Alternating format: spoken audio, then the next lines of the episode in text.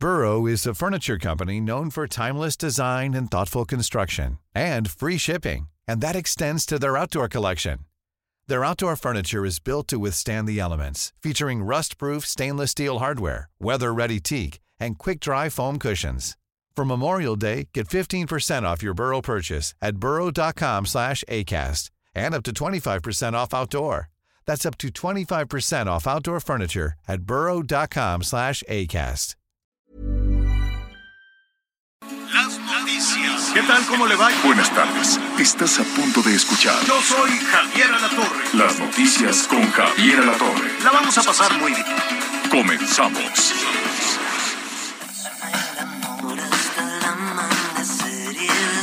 bye bye.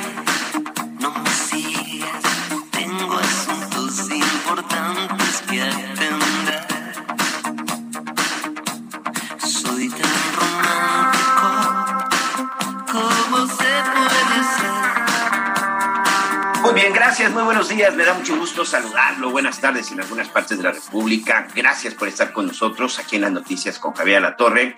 Javier precisamente estará ya en unos minutos con nosotros. Está rumbo a la zona de Aguascalientes y ya estaremos platicando con él. Anita Lomeli también se incorpora en cualquier momento. Pero por lo pronto me da mucho gusto saludarlo. Quédese con nosotros, tenemos mucha, mucha información. El día de hoy se dio a conocer información importante que tiene que ver con la canasta básica, de esto le estaremos contando. Y bueno, de inicio estamos escuchando Bye Bye, cantan los babasónicos, este grupo que sin duda desde hace varias décadas pues ha sido el favorito pues ya de mucha gente, un- uno de estos grupos generacionales que pues se niegan, se niegan a retirarse y por supuesto se niegan a que su música se deje de cantar. Por lo pronto el 1 de abril ya iniciaron su gira por Latinoamérica, también titulada Bye Bye. En México se estarán presentando precisamente en el mes, en el mes de mayo. Estarán en Guadalajara, mañana en Monterrey. Saludos para todos nuestros amigos hasta la Sultana del Norte. El fin de semana en Tijuana y también estarán en Aguascalientes, por supuesto, en la feria, en la feria de San Marcos. Me da mucho gusto que ya este tipo de, de- de eventos empiecen a reactivar después de más de dos años de pandemia. Empiezan otra vez, pues todos estos palenques en donde si hay un palenque que sin duda es uno de los más importantes y que tiene fama a nivel internacional es el de San Marcos en Aguascalientes, en donde se han estado presentando en los últimos días, pues la verdad es que grandes, grandes estrellas. Y pues Babasónicos no será, no será la excepción. Este sencillo precisamente fue creado durante la pandemia y pues, es un estilo de entre la música pop que ha caracterizado al grupo, pero también la música electrónica. ¿Le gustó o no le gustó? La verdad es que sí es un estilo completamente diferente el de este grupo de babasónicos, pero bueno, aquí tenemos finalmente pues todas, todas las opciones. Qué bueno que está con nosotros, ya le decía, el día de hoy estaremos platicando acerca del tema de la canasta básica, esta canasta básica que tanto ha afectado el bolsillo de, miles de familias, de millones de personas, porque de pronto, bueno, pues las cosas se han ido, los precios se han ido por las nubes. Hoy el presidente Andrés Manuel López Obrador, pues presentó un programa precisamente para tratar de contener los precios, un programa en donde por supuesto ahí también está eh, contando con el apoyo de las cámaras empresariales, de las cámaras industriales, pero principalmente también pues, de las cámaras encargadas de la producción de muchos de estos productos. ¿Qué es lo que va a suceder? ¿Cómo se, va, ¿Cómo se va a manejar y sobre todo de qué se trata? Pues en unos minutos le estaremos platicando al respecto. Me dicen por ahí que ya está el licenciado Sí, Javier La Torre, ya listo en, la- en- en Aguascalientes. Dime una cosa, Sí. ¿vas a la feria de San Marcos o vas a apoyar al Necaxa? A las dos cosas, si se puede, Ah, ¿no? bien. ¿O cómo? Digo, yo aquí oyéndote que te vas como hilo de media, digo, aquí, ¿en qué momento hará punto y aparte, eh, Miguelón? ¿Cómo estás, Miguel? Qué gusto saludarlos, qué gusto saludar a todos nuestros amigos. Aquí estamos en Aguascalientes con un calorcito a gusto, pero este, muy, muy, eh, eh, muy, muy, muy bonita ciudad. Fíjate que ahí me da muchísimo gusto cuando la gente tiene empleo, cuando la gente tiene, tiene calidad de vida. Violencia como en todo el país. No, no hay una entidad que se salve, no hay. El asunto de violencia, tache. En el asunto de violencia, simple y sencillamente no, no se ha podido, no se ha podido avanzar. Pero es otro, es otro asunto. Aguascalientes, pues tiene una industria automotriz eh, increíble, que al ratito voy a estar ahí, este, pues viendo cómo está con, eh, de, detenida por eh, no necesariamente detenida, pero digamos que un poquito eh, con lentitud por los insumos, no es un tema de México. México es, créame, una potencia en la industria automotriz lo saben en Querétaro, lo saben en Guanajuato, lo saben en Aguascalientes, lo saben en Sonora, lo saben por allá en Hermosillo, con todas las plantas armadoras de la industria automotriz, muchos de los vehículos que se, se compran y que están circulando en, en Norteamérica, en Estados Unidos, en, en Europa también, en muchas partes, pues eh, la verdad son armados en México. Van y vienen, ¿no? Ensamblan una parte, lo mandan a Estados Unidos, le ponen ahí otra parte, lo regresan a México y así se van armando entre México y Estados Unidos. Eso es una, una fotografía muy clara de las ventajas que tiene estar a un lado de una potencia económica como los Estados Unidos.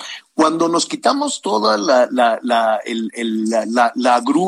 de los políticos, empezamos a ver con mayor claridad eh, lo que sucede en nuestro país, lo que sucede en el día a día, lo que sucede con la gente cuando nos metemos en, ese, en, esa agenda de la clase política nacional, dejamos de ver las cosas y solo estamos pensando en elecciones y solo estamos pensando en buenos y malos, en traidores, en que este me quiere, este no me quiere.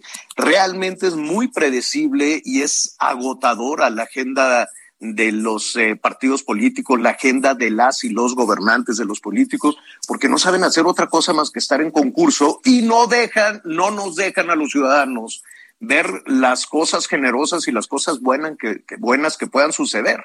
Entonces, pues me da muchísimo gusto. Al ratito ahí estaremos en, en la en la planta C que mucha de la industria, no solo las armadoras, sino mucha de la industria de nuestro país, pues ha batallado mucho con los chips famosos, con las microcomponentes, con las partes y, en el mundo, no nada más en México, en Estados Unidos también, los chinos, que la gran fábrica de estos microcomponentes de los chips, pues va a, eh, pues muy lenta. Eh, la gran fábrica no ha logrado prender del todo. Primer, este, uno por la pandemia, que pues ahí se generó, ¿no? No sabemos bien a bien qué pasó, nadie ha podido aclarar de dónde salió el COVID, este, sabemos cuál es la ruta, pero hay grandes misterios en todo eso. Y lo cierto es que les pegó otra vez y volvieron a un lockdown y volvieron a ser mucho más lenta la gran eh, fábrica de, de microcomponentes que se necesitan para muchísimas cosas.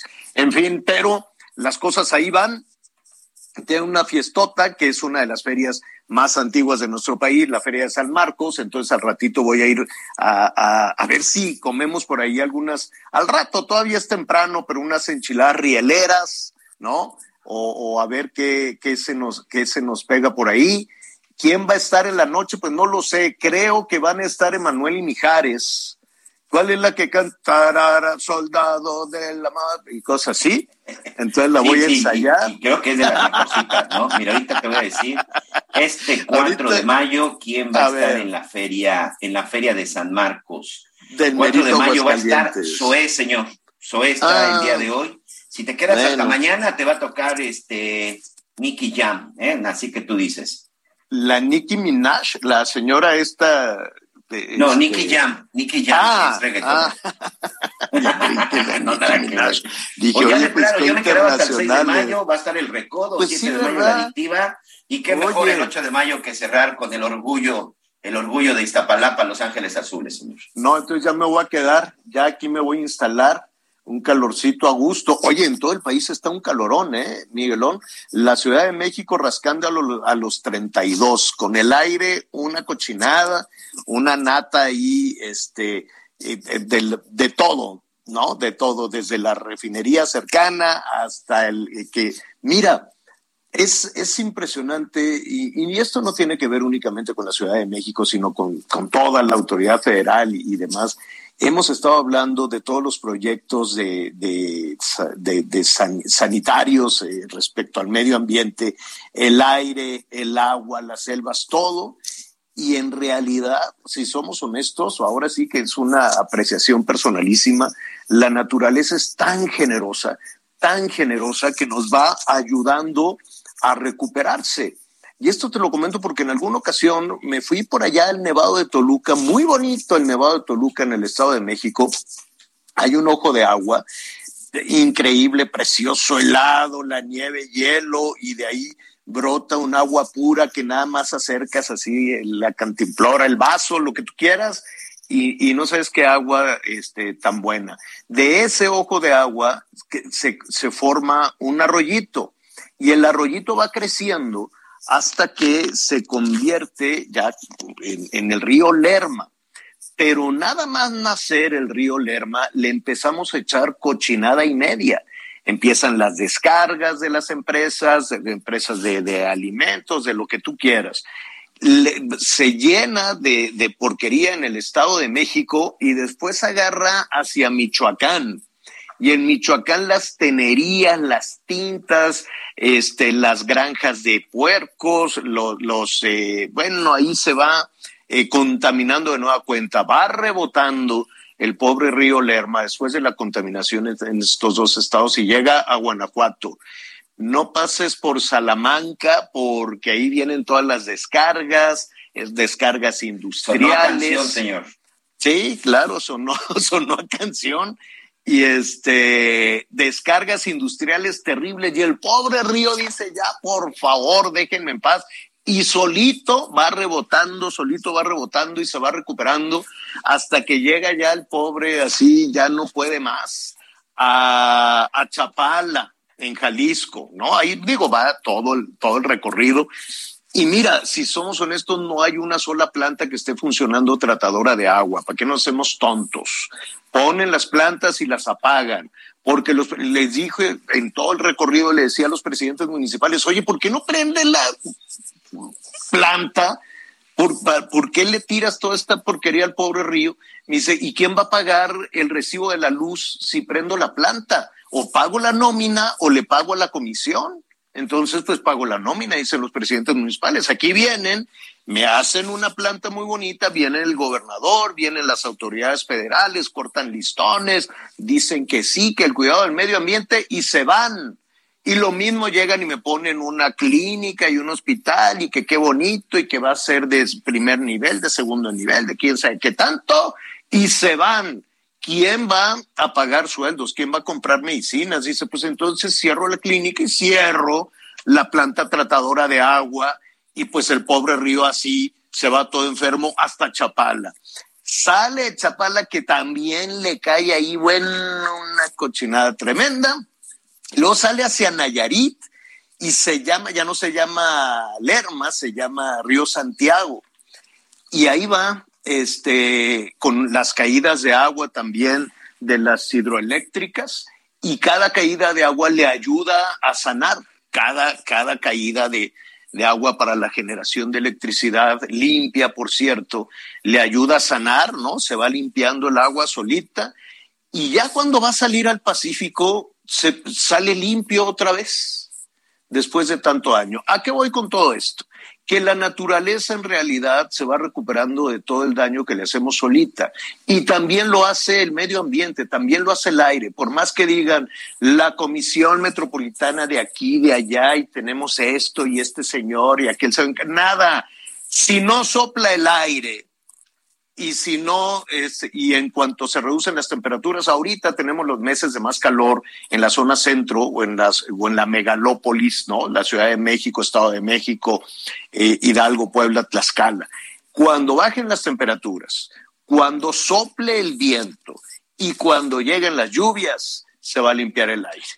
Es, es increíble. Mientras dicen que la contingencia de acá y que el plan de por aquí, que tiene la culpa el automovilista y que tiene la pública, la culpa la, ¿cómo se llama la refinería? La de Tula, ¿no? Que avienta todo, todo este tema de los combustibles fósiles al aire, en fin. ¿Le hacemos daño? Sí. ¿Lo curamos? No. La verdad, creo yo, es que se cura solito y así pues, eh, eh, pues así, francamente no hay modo con el aire que hoy está hecho también una nata. Ahora que estaba en el avión muy tempranito se veía así sobre la Ciudad de México, una nata eh, tremenda. Salí del Benito Juárez, sé que me ibas a preguntar, pero pues no, de, ahí de, del Felipe Ángeles no hay, no hay corridas a, no, no se dice corrida, ¿cómo se dice? No hay vuelos a Aguascalientes. Bueno, pues es un estado con mucha, con mucha, este, ¿cómo se llama? Mucha historia que ya le estaré platicando en un ratito, en un ratito más. Saludos a Jalisco, ¿no? En su momento Aguascalientes formaba parte ahí, estaba controlado por Jalisco. Saludos a Zacatecas, también ahí tuvo que ver mucho este, con, con estos intentos que tuvo Zacatecas, no nada más fue Yucatán, Zacatecas también tuvo esos intentos de, de independencia y Aguascalientes jugó ahí un, un papel este, clave. Era la ruta de la plata de Zacatecas a la, muy eh, eh, a la Ciudad de México, ¿no? Que quería tener todo el control, iba a decir yo la muy ambiciosa Ciudad de México, pero pues por aquí pasaba justo toda, toda la plata. En fin, mucha, mucha historia de eso que ya le, le estaremos ahí platicando. Está todo carísimo, ¿no? Ya lo sabemos. Dicen que la inflación de al 7%, casi 8, 7.40, 7.60, okay. en fin, que con las decimales, pues de pronto no, no, no le, no le, no, no hace mucha diferencia. Pero yo no veo por ningún lado que los precios solo aumentaran 7%. El limón tiene un aumento del 200%, Miguel. 200%. Sí. La tortilla luego hablamos, las car las proteínas, pues, o sea, quieres comprar pescado, quieres comprar pollo, quieres comprar huevo, nada, nada tiene un incremento del 7%. Sin embargo, hoy hubo un anuncio muy importante para tratar de contener el aumento de los precios. Dicen que no es control de precios, dicen que hay un acuerdo para frenar la inflación y la carestía. Se puede con un programa frenar la inflación que tiene tantos factores, incluso internacionales. Bueno, pues vamos a ver. Por lo pronto, nuestro compañero Francisco Nieto nos cuenta qué fue lo que sucedió en la mañanera. Qué gusto saludarte, Francisco. ¿Cómo estás? Javier, ¿qué tal? Miguel, muy buenas tardes. Pues sí, hoy el presidente Andrés Manuel López Obrador tuvo como invitados a los empresarios, a los principales distribuidores y productores del país y el gobierno pues eh, acordó, se comprometió con estas cadenas, con estos principales productores y distribuidores a no subir el precio de 24 artículos de la canasta básica, esto en un lapso de seis meses. Lo mismo, Javier, sucederá con la telefonía fija, eh, con la telefonía inalámbrica y el Internet, pues hay un compromiso también del empresario Carlos Slim de no aumentar los precios de sus servicios en Telmex y en Telcel. A cambio, esto es importante, Javier, el gobierno federal se comprometió a impulsar un aumento en la producción de granos, entregar de manera gratuita los fertilizantes, fortalecer la estrategia de seguridad en las carreteras, no incrementar el peaje y reducir los costos y el tiempo en las aduanas y los puertos y los puertos los principales las principales empresas que se suman a este plan y que estuvieron aquí. Eh, este es un plan hay que decirlo que no hay ninguna firma de por medio es eh, una, una mente, únicamente de palabra pues es Walmart, Chedraui, Bimbo, Soriana, Lala, Alpura, Maseca, Pachoco, Su Carne, Kimberly Clark, entre otros, los artículos que tendrán precios estables, como tú ya lo, eh, lo dijiste, eh, se cuidaron mucho en decir que no es un tope de precios, eh, sino que son precios estables, son el aceite de canola o de maíz, el arroz en grano, el atún en lata, la azúcar morena, el bistec de res, la cebolla, el chile jalapeño, la chuleta de puerco, el frijol en grano, el huevo blanco, el jabón de tocador, el jitomate saladet, la leche, el limón, que está muy caro, la manzana, la naranja, el pan de caja, la papa, el papel higiénico, la pasta para la sopa, el pollo entero, la sardina en lata, la tortilla de maíz y la zanahoria. El presidente pues explicó que eh, eh, se pudo contener esta inflación, incluso presumió que está a un punto porcentual menos que en Estados Unidos porque eh, su gobierno decidió controlar el precio de los combustibles, y no, pues estaría más alto. Incluso el secretario de, eh, de Hacienda, eh, Rogelio Ramírez de la O, explicó que sin esta fijación de precios de los combustibles, en estos momentos la eh, inflación en México estaría sí, claro llegando a los 10%, al 10%, pero explicó que eh, ya se sentaron las bases para que el combustible siga pues costando más, que no aumente eh, en los precios del combustible. Y ahora lo que toca es que estos 24 productos de la canasta básica pues no suban no suban el precio. Y bueno pues aquí estuvieron también los empresarios que todos reconocieron incluso el propio gobierno federal que esto no soluciona la problemática de la carestía de la vida pero dijo el presidente es mejor hacer esto a no hacer nada a quedarse con los brazos cruzados. Claro. Y bueno, pues aquí estuvieron los representantes empresariales, los distribuidores, los productores, y bueno, pues esto hasta ahorita es el compromiso de que durará seis meses, con el compromiso de que se pueda revisar y bueno, seguir con la, con esta, con esta idea de mantener estos precios en estos 24 artículos. Javier, pues esto es parte de lo que ocurrió y está sucediendo en Palacio Nacional. Pues Francisco, muy completo, muy completo el reporte. Que bueno, es- esperemos, como muy bien lo señalas, que no se quede en una, en una buena intención. Está también ahí la parte de, ¿no? Dice el gobierno, pues yo les estoy pidiendo a ustedes que por lo menos en seis meses no suban los precios y ellos también dicen que van a poner de, de, de su parte. Me sorprende que lo que están poniendo parte del gobierno este no sea una política pública, ¿no? O sea, el gobierno dice, si ustedes se comprometen a eso, yo me comprometo a darles seguridad, a agilizar los trámites de aduanas y, y a impulsar este, la producción de alimentos básicos en el campo. Este, pues esa debería ser la tarea del gobierno, no debe ser una graciosa concesión, es lo que yo supongo, ¿no? Digo, si los precios, yo cuido que no te roben la mercancía en las carreteras. Ah, entonces antes no lo no tenías que hacerlo, pero en fin, qué bueno que, que está ahí esa, esa buena voluntad sobre la mesa y veremos desde luego cuál es la reacción de todo esto y la respuesta que se dé en Palacio Nacional. Francisco Nieto, muchísimas gracias. Buenos días. Gracias, Francisco, un abrazo. Este sí, digo, qué bueno, ¿no? Qué bueno que, que, que hay esa intención. No es control de precios. Hay mucha gente que dice que sí, sí es control de precios. No, porque pues en realidad los precios se van a quedar así de altos como están, podrían bajar, pero eh, la, el compromiso es que no suban.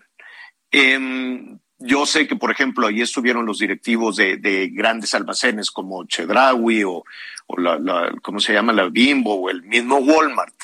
Hay una diferencia, hay quienes dicen, oye, este, pero si yo voy y compro en algún mercado, por ejemplo, o en alguna tiendita, pues los precios son diferentes. Claro, porque en muchas ocasiones estas grandes empresas este, que, que distribuidoras de alimentos, pues no pagan intermediarios, Miguel, ¿no?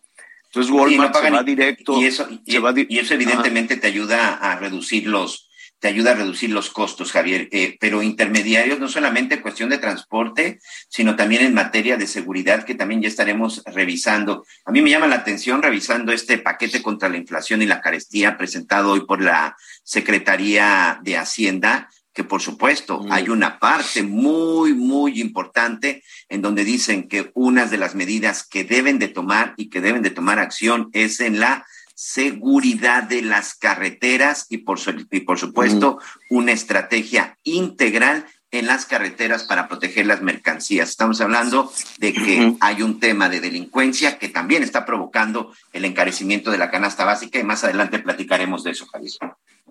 Sí, eh, con algún especialista vamos a hablar con ese tema que, pues sí, cuando estaba eh, escuchando muy, muy atento en la mañana toda esta propuesta, dije, ah, pues que no tenían que haberlo hecho desde antes, no tenían que haber agilizado precisamente el comercio en las aduanas y quitar trabas. Dicen, les vamos a quitar las trabas y dentro de seis meses las van a poner otra vez les vamos a, garantizar seguridad para que no les roben el, camión, que ya ves que es- es una pérdida tremenda. Y dentro de seis meses los van a soltar otra vez al crimen organizado las carreteras. Si no han logrado hacerlo en todo este tiempo, y no nada más en tres años, o sea, yo me voy a hasta do- los años que tú quieras, si no logró hacerlo ni Calderón, ni, se- ni, ni, ni Fox, ni Calderón, ni, ¿cómo se llama? Ni Peña, Peña Nieto, Nieto. Ni, ni esta administración, sí lo van a poder hacer a partir de, de lunes, a partir de mañana. Llama la atención. Si lo puedes hacer mañana, ¿por qué no lo habías hecho en tres años? Si mañana puedes quitar la burocracia, las trabas en el comercio, en hacer más ágil eh, el intercambio de mercancías en las aduanas, ¿por qué, si lo puedes hacer mañana, por qué no lo hiciste en tres años?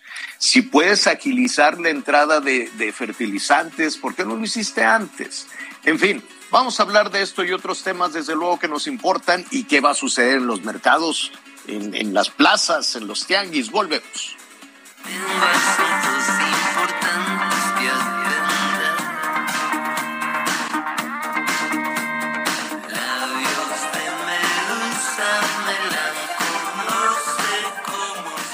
Conéctate con Javier a través de Twitter, arroba javier-alatorre. Sigue con nosotros. Volvemos con más noticias. Antes que los demás. Todavía hay más información. Continuamos. Lo mejor de México está en Soriana. Aprovecha que el limón con semilla está a 29.80 el kilo o el aguacate Hass a 69.80 el kilo y la cebolla blanca a solo 19.80 el kilo. Martes y miércoles del campo de Soriana. Solo 3 y 4 de mayo. Aplican restricciones. Válido en Hiper y Super. Las noticias en resumen. La Guardia Nacional y la empresa Citum Telmex firmaron un convenio para contener ataques cibernéticos en empresas e instituciones. Proponen realizar un trabajo coordinado y la suma de capacidades para la prevención de riesgos en ciberseguridad. La nueva autopsia realizada al cuerpo, de Devani Escobar arrojó diversas lesiones y una pista que, de acuerdo con su padre, el señor Mario Escobar, permite establecer que se trató de un feminicidio. La NFL anunció que serán los 49 de San Francisco y los Cardenales de Arizona los que se enfrenten el lunes 21 de noviembre en el Estadio Azteca de la Ciudad de México. Hoy el dólar se compra en 20 pesos con 4 centavos y se vende en 20 pesos con 51 centavos. Bueno, eh, muy bien, Miguel. Eh, gracias. Este, este, tema del dólar, importante, eh, importante.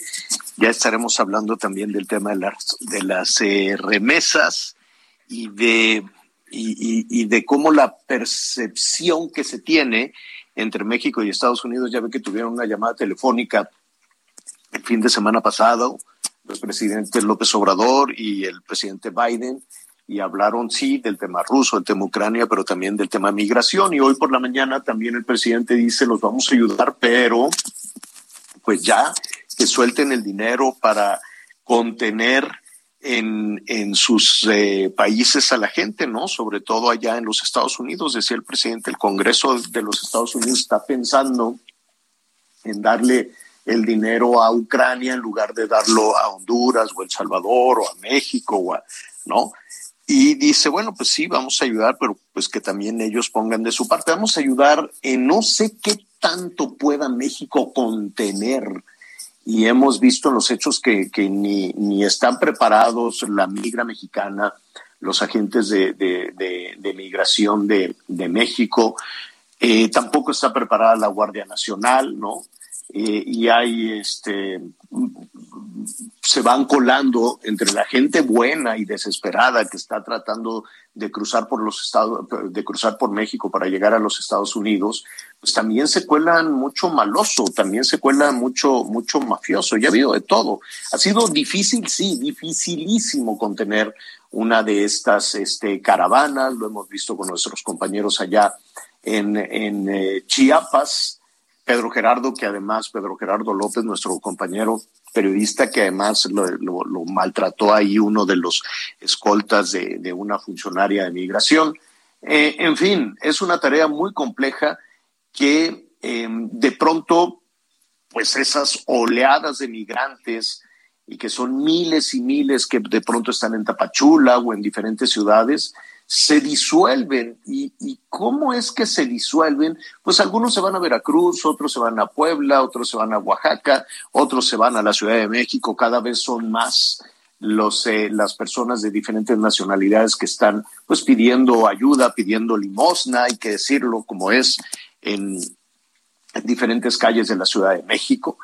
Eh, y se van acercando hacia los diferentes puntos de la frontera en donde como caravana nunca van a, pasar, pero eh, con los polleros, con los traficantes de personas, pues se van colando, se van colando y se van y van pasando. México, eh, para México es completamente difícil mantenerlos, aunque México diga que no es un país, un tercer país seguro, sí es un tercer país seguro y aquí están.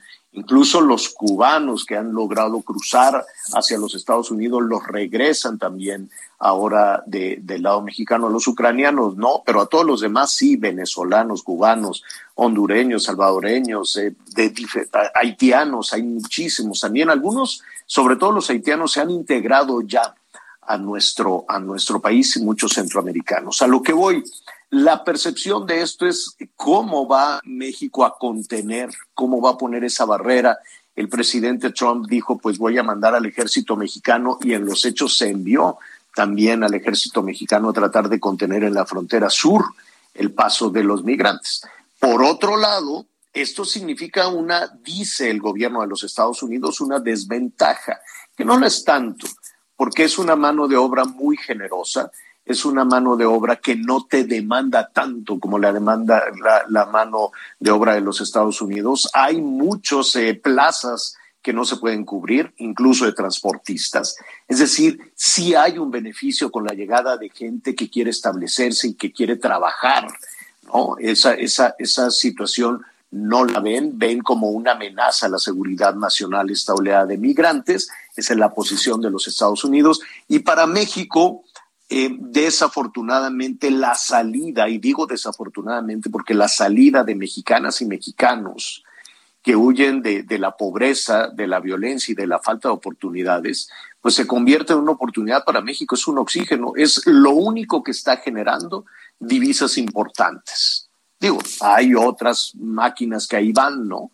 Pero ni el turismo, ni el petróleo, ni ninguna otra industria le deja tal cantidad de dinero como la de aquellos que han sido víctimas de los polleros, de la violencia, de la inseguridad, de la pobreza y que se van a los Estados Unidos. Contener esa migración es como cerrar la llave de los millones de dólares que entran a nuestro país. Por eso son dos visiones que seguramente no se habló de eso en la mesa. Seguramente ni el canciller Marcelo Ebrard, que acaba de estar allá en Washington, tampoco les dijo, oigan, es que si no dejamos, si, si ustedes no dejan pasar a, las trabajadoras y trabajadores mexicanos, pues nos vamos a quedar sin dinero para repartir, ¿no? Te iban a decir, oye, pues que genera tú en México las oportunidades y la calidad de vida para evitar que la pobreza y que la violencia los haga venir hasta acá a trabajar, que sea una migración libre, pero que no sea esa migración por falta de oportunidades. En los hechos así es, y en los hechos es mucho el dinero que, y es mucha la dependencia que tenemos de, de los Estados Unidos. Por eso posiciones tan distintas ahora que estábamos hablando de los migrantes. Oiga, vamos ahora al Estado de México. Vamos con, con, nuestra compañera Maricruz Rivera, corresponsal de Azteca Noticias allá en el Estado de México, porque hubo, pues, eh, ¿cómo diría yo, Miguel Maricruz? Un desafío abierto, un desafío abierto a la autoridad, un ataque, um, pero ya no una emboscada en la carretera, no, un ataque directo a la Fiscalía del Estado de México. ¿Así es, Maricruz? ¿Qué tal, Javier Miguel? Buenos días. Pues no propiamente a la, a la Fiscalía. Ya se trata de un refugio que se tiene para cuando se arma algún operativo en la zona sur del Estado de México. Bueno, pues Ajá. este inmueble. Pero es instalación, eh, es instalación de la Fiscalía. Así es, así es. Es un refugio de la Fiscalía donde, uh -huh. eh, bueno, pues el día de ayer fue atacado por, por un grupo eh, pues un grupo criminal armado con armas eh, Javier, arma, armas largas, armas pues de, de, de, gran calibre, y bueno, pues atacó estas instalaciones, eh, como tú bien lo comentas, que pertenecen a la Fiscalía Mexiquense, y bueno, pues eh, em, empezaron a, pues llegaron este grupo armado, dispararon efectivamente de manera de, frente, ¿no? A, a, a las personas que custodiaban este este inmueble que bueno pues se encuentra en el municipio sureño de, de Sultepec este este este municipio, este lugar, bueno, pues ahí es donde eh, de alguna manera están todos los municipios del sur del Estado de México, que son eh, Ixtapan de la Sal, Lubianos. Es en este refugio en donde se encuentra la autoridad preparando los operativos y que, bueno, pues la tarde, noche de, de este martes, pues bueno, pues fue este enfrentamiento. Nos comentan que había eh, pocos, per, poco personal, por eso era era la pues la angustia de ellos de que fueran a rescatarlos y bueno pues así fue fueron fueron a rescatarlos por fortuna eh, pues no no se registraron ninguna persona fallecida y dos lesionados. Y bueno pues después de todo esto Javier eh, se, se creó una psicosis en esta población porque bueno pues estos grupos armados pusieron eh, barricadas pusieron eh, algún tráiler, algunos vehículos que incendiaron para evitar que la gente pasara y se comunicara con estos municipios sureños. Todo esto eh, empezó desde aproximadamente las seis de la tarde y bueno, pues fue hasta las diez de la noche cuando se pudo eh, tener control. Sin embargo, bueno, pues hasta el momento siguen cerradas estas estas vías, son vías locales. Ya en este momento también ¿Y por qué, ¿por qué están cerradas? Por, ¿Por qué están cerradas, eh, Maricruz? O sea, vi, ve, veíamos unas imágenes de un tráiler enorme que le prendieron fuego y demás. ¿Están cerradas por eso o por alguna otra situación? No, está, estaban cerradas por los vehículos que pusieron. Eh, bueno, ahorita ya nos están informando que ya fueron retiradas, que se, está, que se reabrieron las, esta carretera que es Toluca-Zultepec. Ya eh, en este momento nos están comentando que ya quedaron libres y bueno, pues ya nada más están haciendo el recuento de cuántos vehículos fueron incendiados.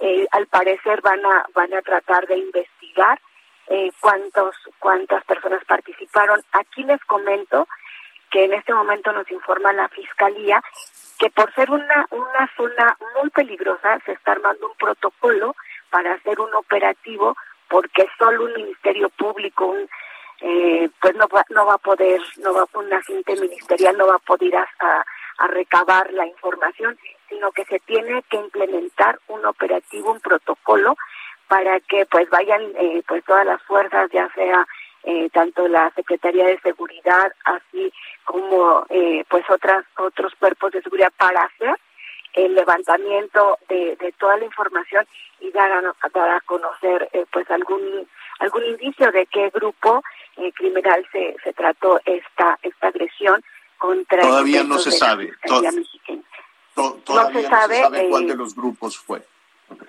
no eh, ya nada más les comento que como lo recordaremos y lo dimos justamente en este este espacio informativo fue eh, otra emboscada que fue en marzo justo del 2021 cuando murieron, como lo recordarán, eh, tres elementos de la Policía Estatal.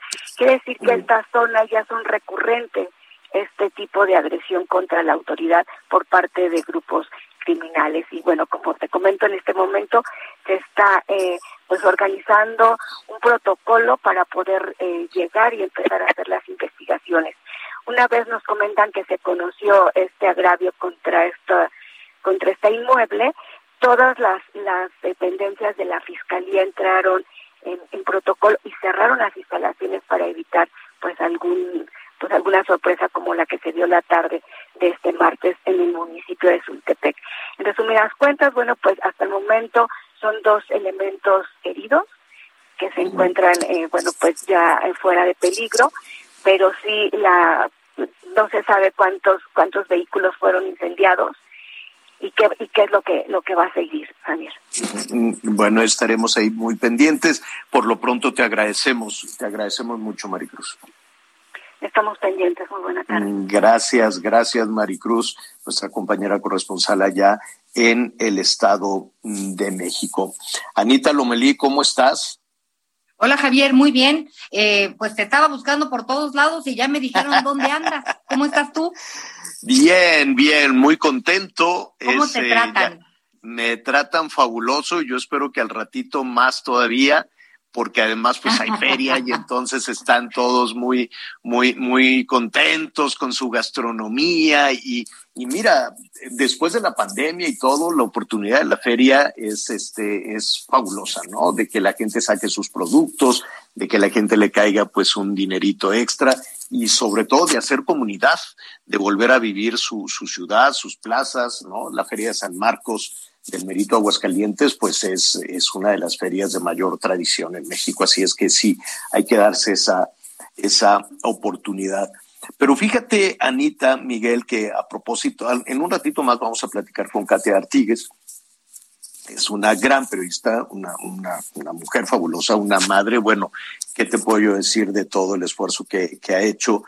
Este, y, y es eh, cofundadora de una, eh, pues es, es, una fundación, si no me equivoco, eh, que se llama Yo también y que tiene que ver con estas eh, oportunidades que de pronto son tan limitadas con la gente con discapacidad. Y lo ves todos los días en lo que nos eh, enlazamos al ratito con, con Katia. Ya está lista aquí, ya está con nosotros Katia.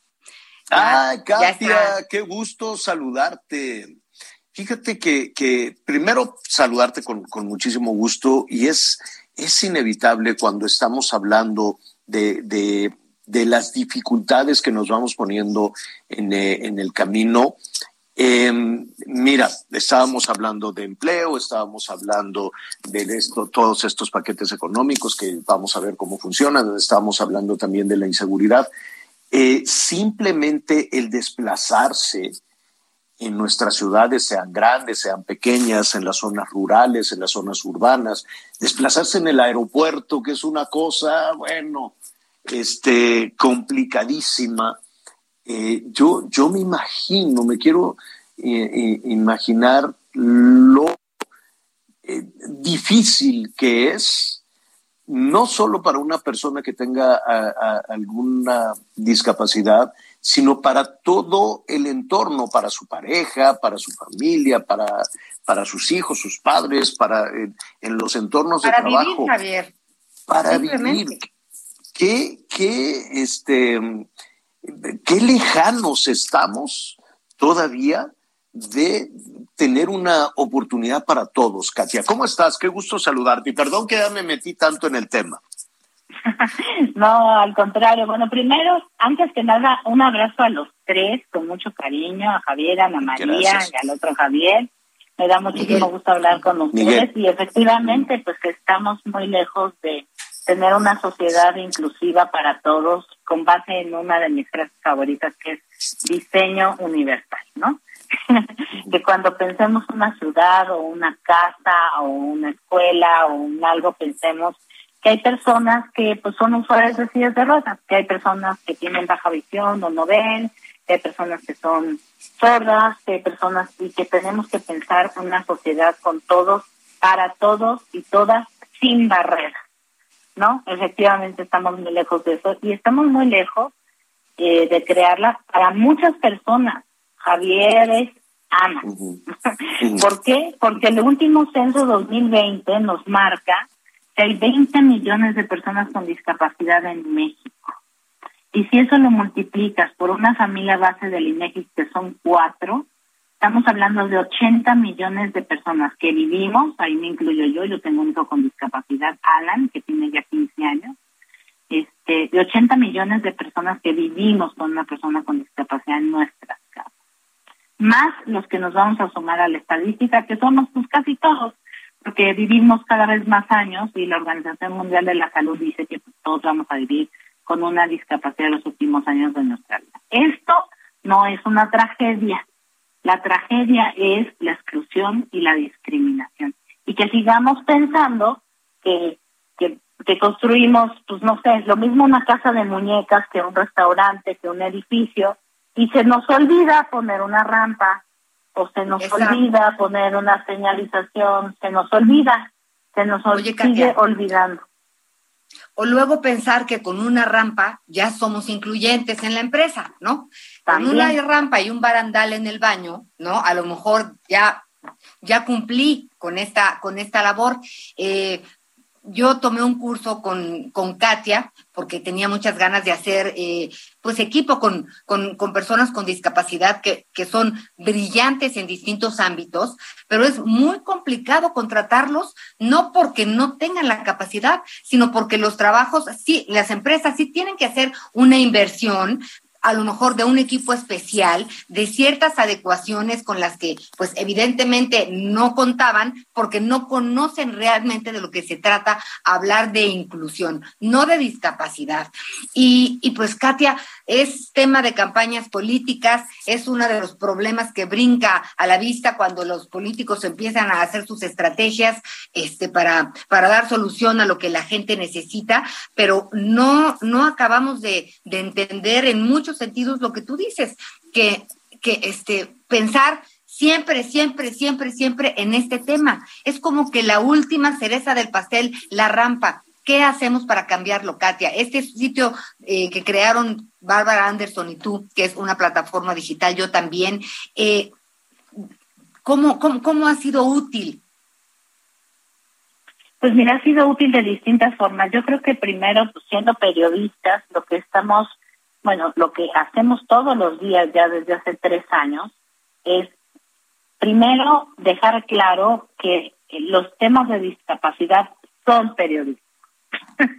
Eso en serio, se hace periodismo sobre discapacidad. De hecho, uno de nuestros mantras, tenemos dos, por lo menos muy claros, es que cualquier nota puede ser una nota sobre discapacidad, siempre y cuando involucre personas. En serio, ustedes díganme la nota que quieran y yo te la vuelvo de personas con discapacidad, porque las personas con discapacidad deben estar en absolutamente todas las notas, ¿no? La otra es que hay que sacar a la discapacidad del closet, como, como pasó con la comunidad LGBT, igual, porque seguimos escondiendo a las personas con discapacidad y eso no puede ser posible. O sea, ¿por qué no están en las escuelas junto con todos los demás niños? ¿Por qué no están? Porque porque sigue habiendo una cosa como de como de pena, como de vergüenza, como de muchas cosas que tenemos que de discriminación, por supuesto, y también de falta de políticas públicas. En este sexenio, la verdad, pues eh, eh, ha habido un descabezamiento de instituciones, de un retraso enorme de políticas públicas, y bien hay pues becas para el bienestar, este, y que garantizan la sobrevivencia de pues dos o tres millones de personas con discapacidad, que está bien porque lo importante primero que nada es sobrevivir, obviamente, para después lo demás, pues una persona que recibe una beca no puede hacer su sistema de educación accesible, ni puede hacer su transporte este público accesible, no puede hacer muchas cosas que tienen que hacer el Estado, los estados e incluso los municipios, ¿no? Y en lo que nos tenemos que involucrar toda la sociedad. Claro. Tatia, eh, siempre eh, eh, esta, este, este tema de involucrarnos en, en, en, en hacer ahora sí que la vida eh, no, ¿cómo? a ver, no quiero decir parejo, no quiero, no quiero decirlo de esa manera. En este tema del que estamos hablando, de que sea la oportunidad de salir adelante igual para una persona que tenga una discapacidad o dos o tres, en fin, todos, como tú lo señalas, en alguna, de alguna medida tenemos una, una discapacidad y la vamos manejando y la vamos adecuando y vamos abriéndonos camino en todo eso. Ahora, ¿quién, por dónde empezamos? ¿Por dónde empezamos en, este tema? Volteando a ver al servidor público, a decir, bueno, pues es que aquí no pusieron la, rampa y lo tenemos que denunciar. Digo, así como no hay una rampa, pues hay miles de baches este, que también pueden afectar a una persona con discapacidad. Y el mismo presidente dijo, oigan, quéjense todos, levanten la voz para que arreglen los baches. Lo dijo hace un mes, quizá, o dos o tres, no sé.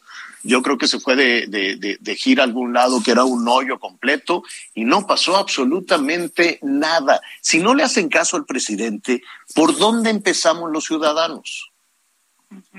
Bueno, mira, yo creo que es un tema de dignidad humana y de igualdad de oportunidades para todos. Pero yo estoy en una permanente campaña de cinco acciones que todo ciudadano, no importa lo que te dediques, puedes hacer para impulsar eh, un mejor mundo para todos y para las personas con discapacidad en general. ¿Listos? Sí. Uno, uno, eh, construye accesible, lo que sea, ¿no? Si vas a construir una casa, ojalá, o vas a construir una casa de muñecas para tu hija, hijo, hije, este, o nieto, ponle una rampa, ponle un elevador, Claro. ¿no? Enseña a todo el mundo a construir accesible. ¿Por qué?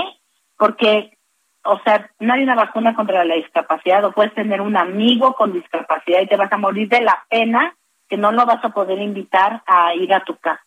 O tu abuela va a desarrollar una discapacidad y no la vas a poder invitar. Dos, fomenta amistades con personas con discapacidad, tuyas o las de tu familia o la de tus hijos, y es hijos, ¿no? Porque no sabes de lo que te estás perdiendo. Tres, a lo que sea que te dediques, y aquí, por ejemplo, en los medios de comunicación tenemos una labor súper importante que tener, piensa en las personas con discapacidad como tus consumidores. Pero también si haces papel de baño o detergente o páginas web, porque las páginas Katia, web también Katia, pueden ser se, nos, accesibles. se nos vino el corte encima. Katia, aguántanos un segundo, un minuto, por favor. Sí, claro. Me revuelco entre la muchedumbre y lo rozo todo.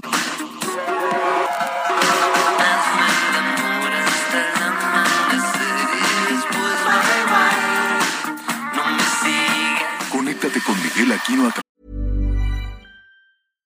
Ready to pop the question? The jewelers at BlueNile.com have got sparkle down to a science with beautiful lab grown diamonds worthy of your most brilliant moments. Their lab grown diamonds are independently graded and guaranteed identical to natural diamonds, and they're ready to ship to your door. Go to BlueNile.com and use promo code LISTEN to get $50 off your purchase of $500 or more. That's code LISTEN at BlueNile.com for $50 off. BlueNile.com code LISTEN.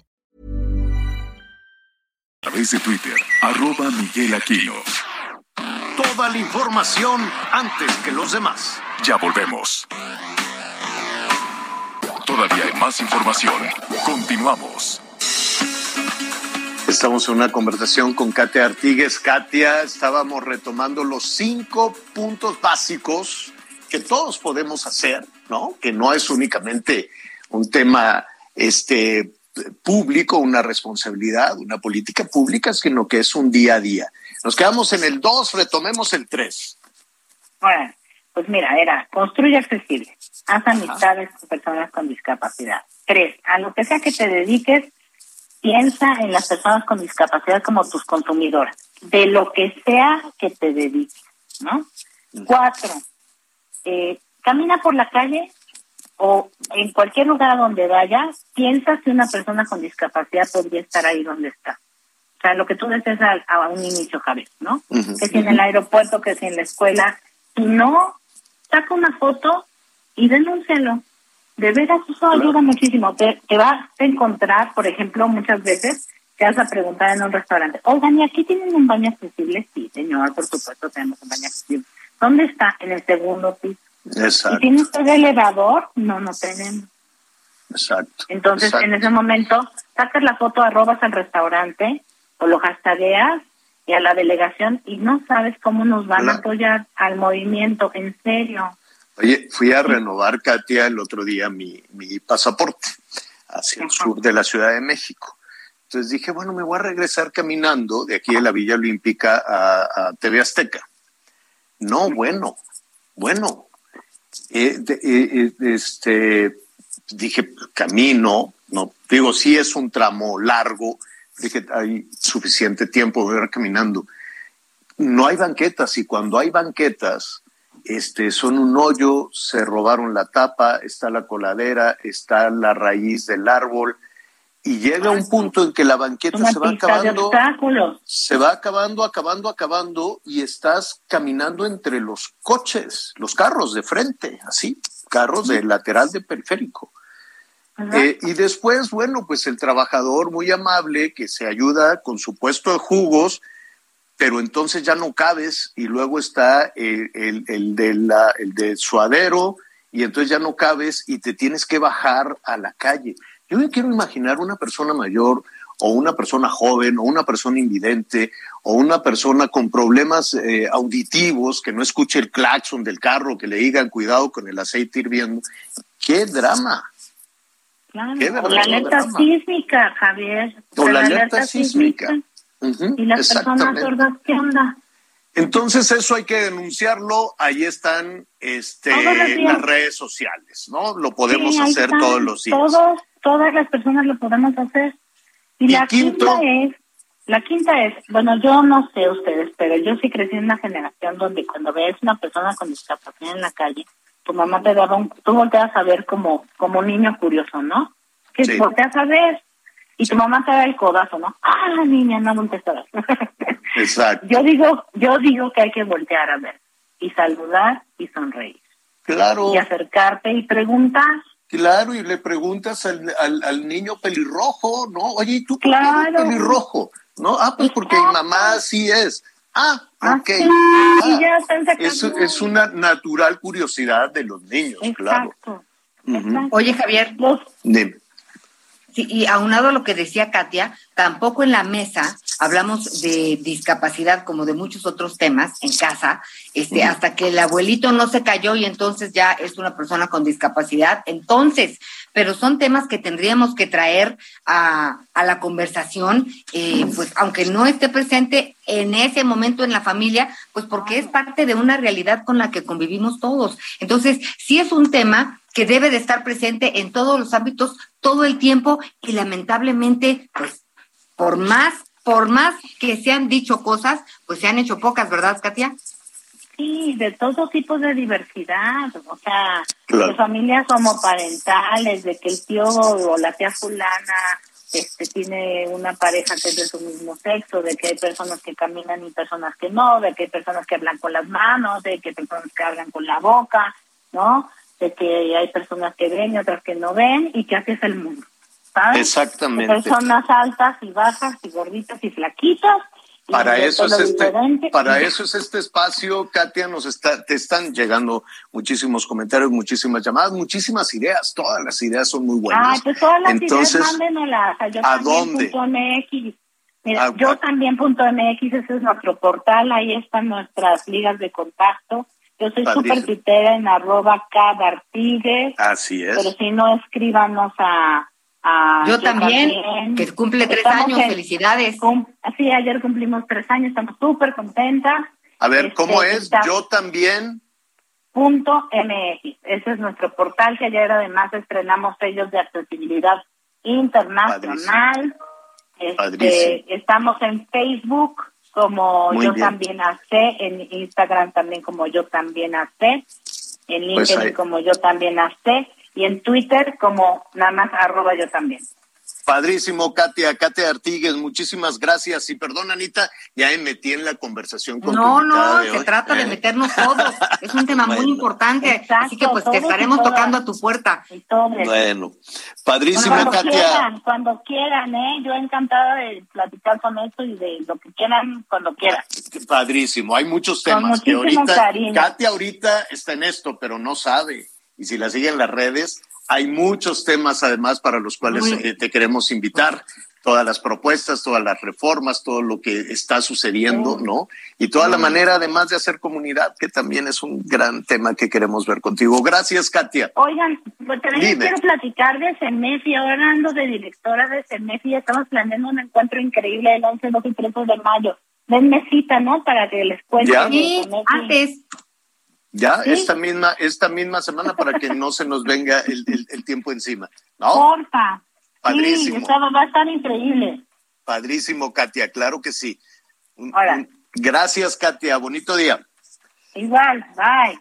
Bye. Bye. Bueno, saludos a, a Jalisco. Oye, nuestros amigos, qué entusiastas son. Me encanta que nos estén escuchando todos los días allá en Jalisco, en la zona metropolitana de, de Guadalajara, siempre con tantos eh, temas. El Heraldo Radio 100.3 de la FM. Y hoy vamos a platicar, fíjese, vamos a platicar un ratito más eh, eh, eh, con el alcalde de eh, Zapopan. Zapopan, señor.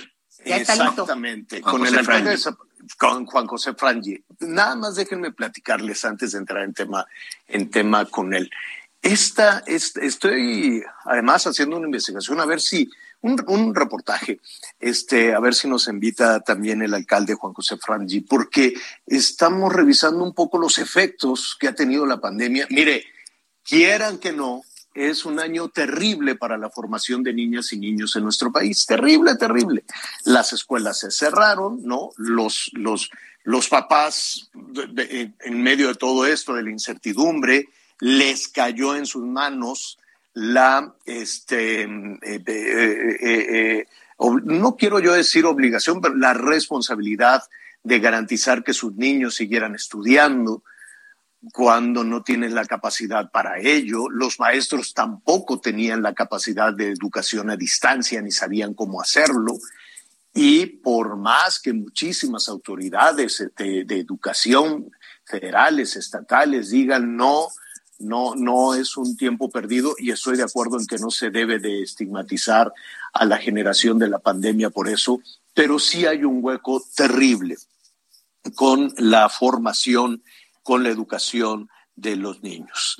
Así es que eh, hay, una, hay una alternativa eh, importante para tratar de recuperar mucho de la formación intelectual de las niñas y de los niños, y de eso precisamente queremos platicar con Juan José Frangi, eh, a quien, eh, o Frangie, ¿cómo te digo, Juan José? ¿Frangi o Frangie? Frangie. Frangie, perfecto. Qué gusto saludarte, Juan José, ¿cómo estás?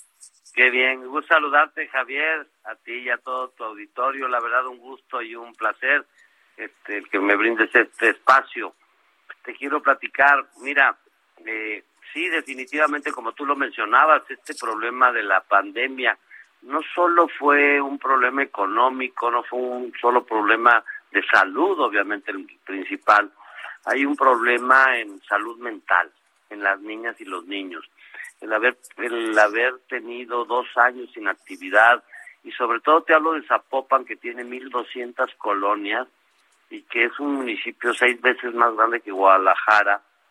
Este, estos niños, estas niñas y estos niños eh, ya entraron a clases, pero vienen con ciertos problemas de salud mental, de aprendizaje, y por eso tomamos la decisión yo en mi campaña antes de llegar a la presidencia municipal, decirte que estuve analizando, viendo y cómo llegar a 1.200 colonias, porque Zapopan tiene 25 bibliotecas, academias, centros culturales, pero no es suficiente.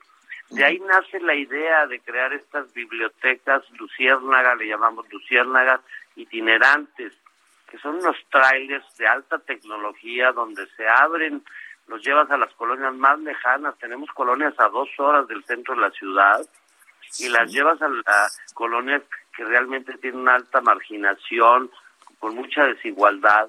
Y estas, estos trailers, pues se nos ocurrió decir, bueno, pues pueden andar por todos lados, traen computadoras, aire acondicionado, traen libros, ludotecas, traen ludotecas para los padres también, traen sus escritorios, este, para clases de pintura, de arte, eh, para hacerles hasta en un momento eh, actividades culturales de música.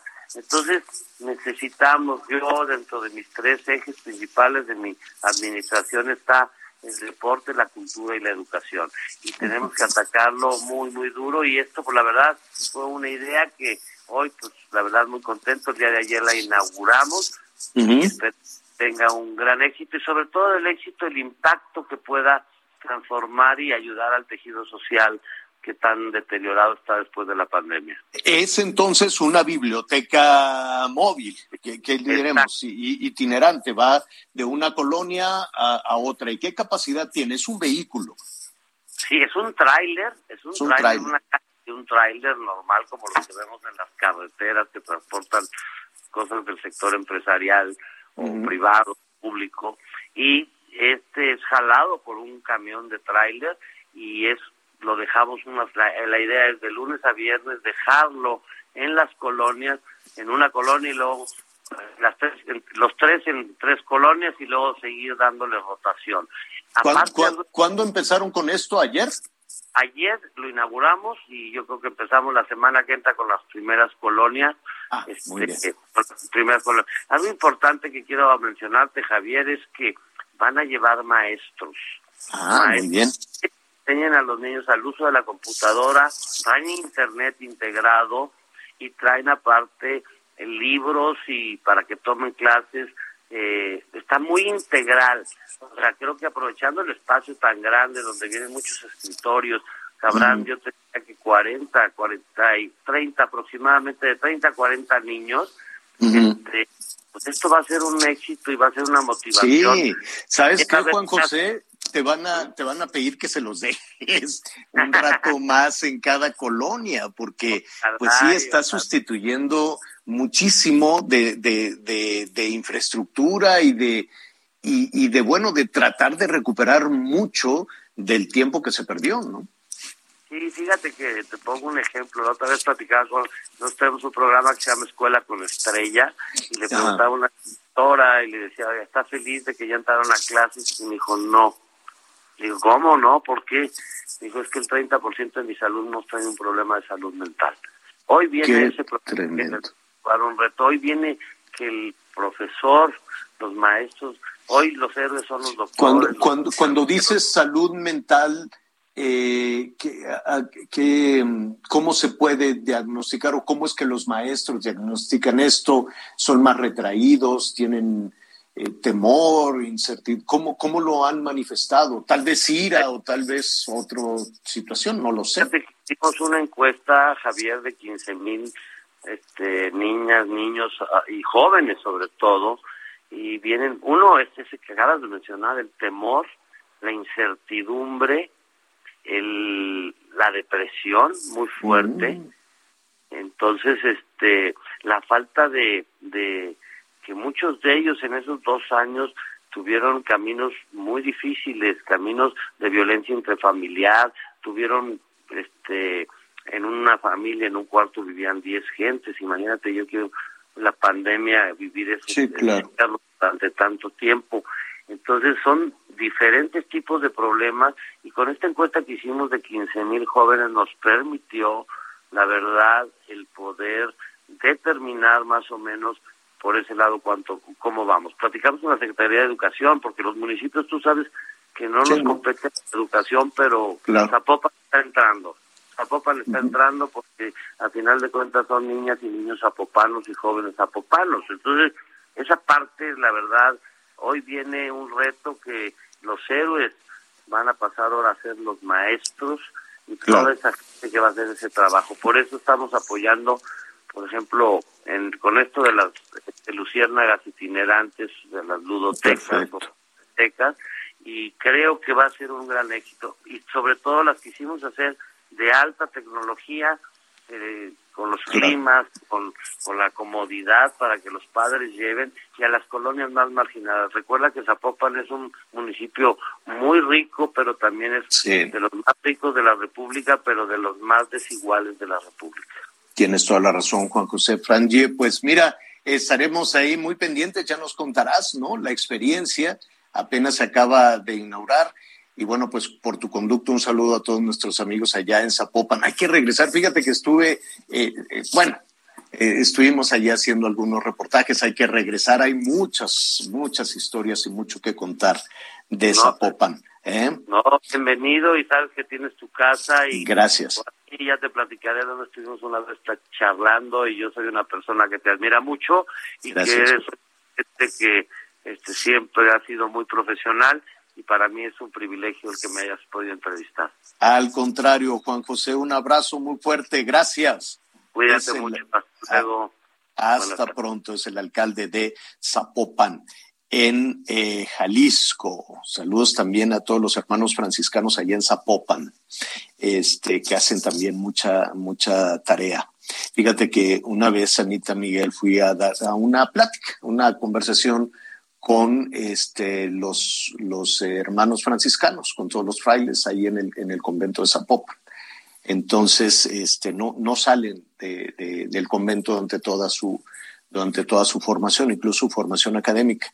Y yo dije, pues de qué voy a platicar con los hermanos franciscanos en términos de comunicación, que, que están, pero súper actualizados en muchísimos eh, este, temas de comunicación. Y entonces, pues ahí me quedé, me dieron mi celda, ¿no? Muy austera, absolutamente austera.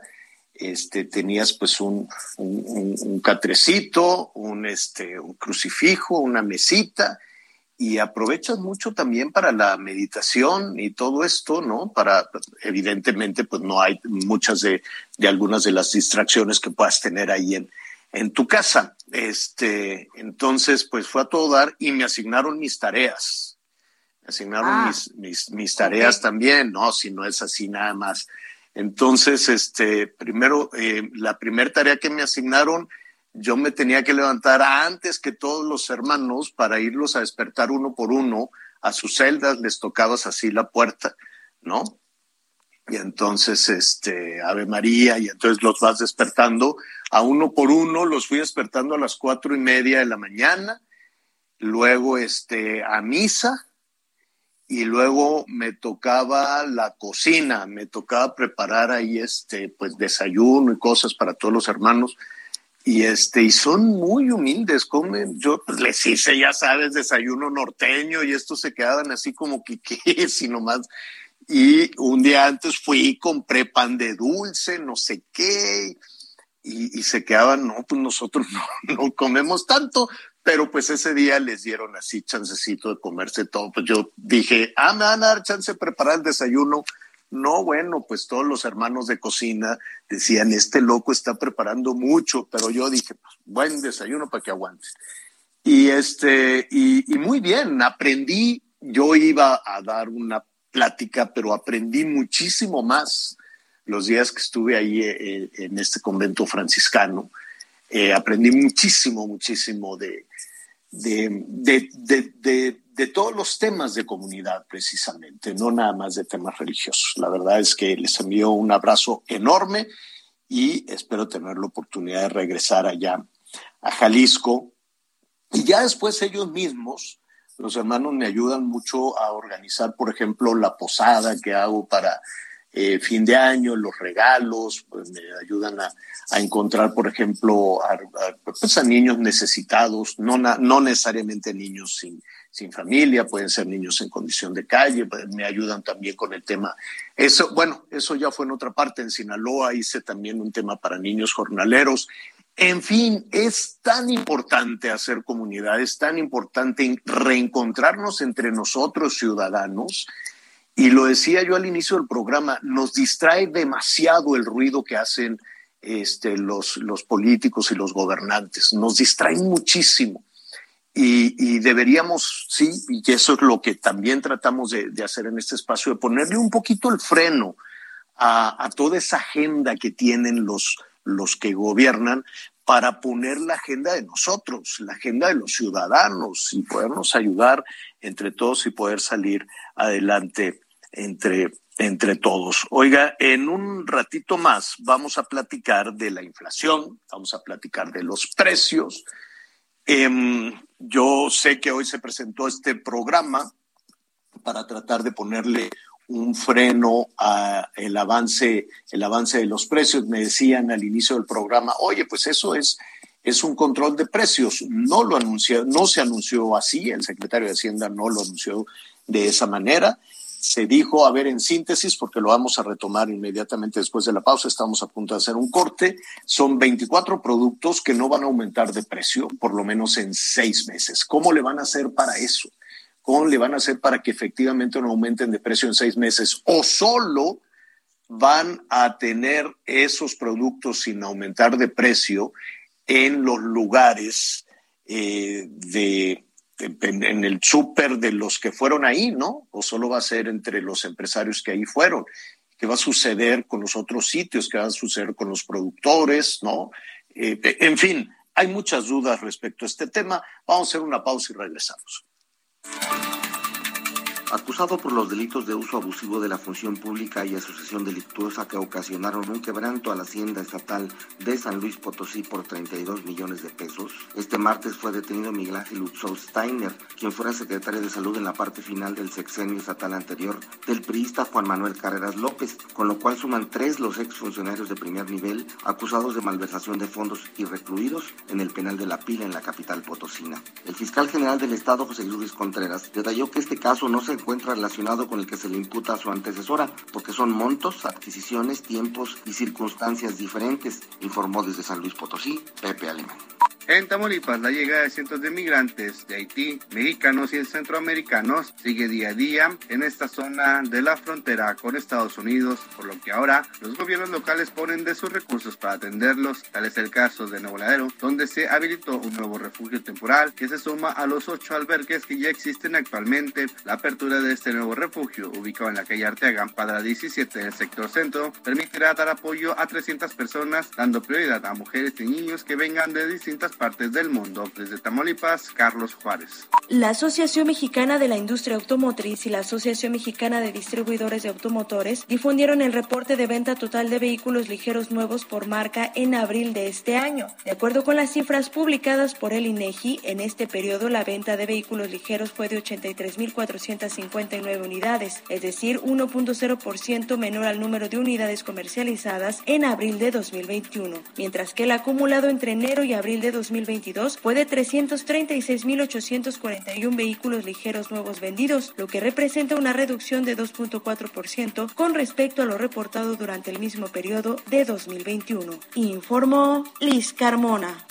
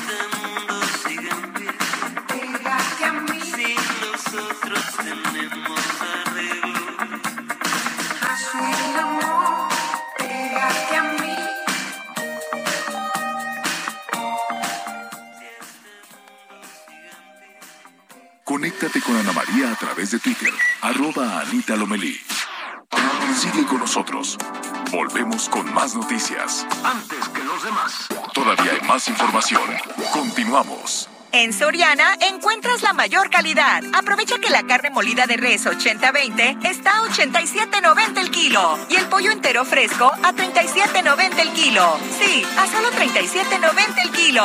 Soriana, la de todos los mexicanos. Solo 3 y 4 de mayo. Aplican restricciones. Válido en Hiper y Super. Las noticias en resumen. El Sistema Meteorológico Nacional alertó que debido a un sistema anticiclónico, una tercera ola de calor afectará gran parte del país. En 24 estados la temperatura será mayor a los 35 grados. La Comisión Ambiental de la Megalópolis informó que debido a que continúan las condiciones atmosféricas adversas en la zona metropolitana del Valle de México, se mantiene la fase 1 de contingencia ambiental. Esta medida mantiene activa la aplicación del doble hoy no circula para el miércoles. En conferencia de prensa desde Washington, el canciller Marcelo Ebrard aseguró que cuando termine el polémico título 42, México no tendrá libre tránsito para cualquier persona, aunque los migrantes pueden pedir refugio, asilo o permiso de trabajo temporal.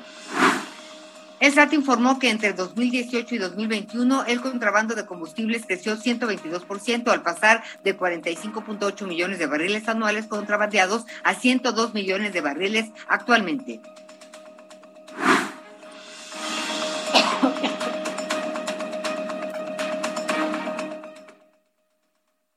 Efectivamente va, están las temperaturas altas, es la, ya, ya estamos entrando en la temporada más alta de calor, porque el verano, eh, sobre todo nuestros amigos que nos escuchan en, eh, más allá de nuestras fronteras, eh, abril, mayo, ¿no? Son de los meses más calientes. Después, hacia el norte, por allá en Sonora, Chihuahua, pues imagínese usted, junio, pues es una cosa muy calurosa, pero pues afortunadamente ya en mayo comienzan a llegar las lluvias, ¿no? Cosa que puede ayudar al medio ambiente, puede ayudar a la tierra, al campo. Es una bendición que lleguen las lluvias, ¿no? Cuando hablábamos, por ejemplo, de ayer que hablábamos de la Santa Cruz, que la asociamos siempre con el tema de la construcción, pero también eso es en las zonas urbanas, ¿no? Esto es en, en las ciudades.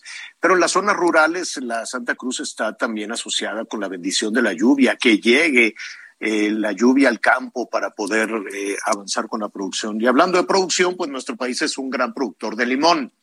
Les comento al ratito, Anita Miguel, les voy a dar una receta. Me hice una limonada el fin de semana.